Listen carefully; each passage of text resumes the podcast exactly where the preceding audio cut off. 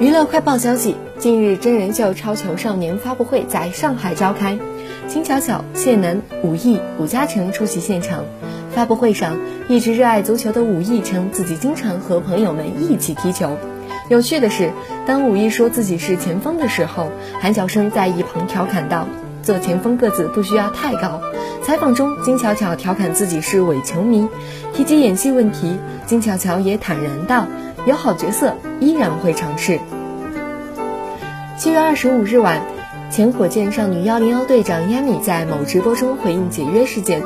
当主持人问到和过去的自己 battle 的怎么样时，她回答：“嗯，还在 battle，不过胜利在望。”七月二十五日，据多家外媒报道，英国著名摇滚音乐家、歌手、作词人、吉他手。Fleetwood Mac 乐队联合创始人之一彼得·格林去世，享年七十三岁。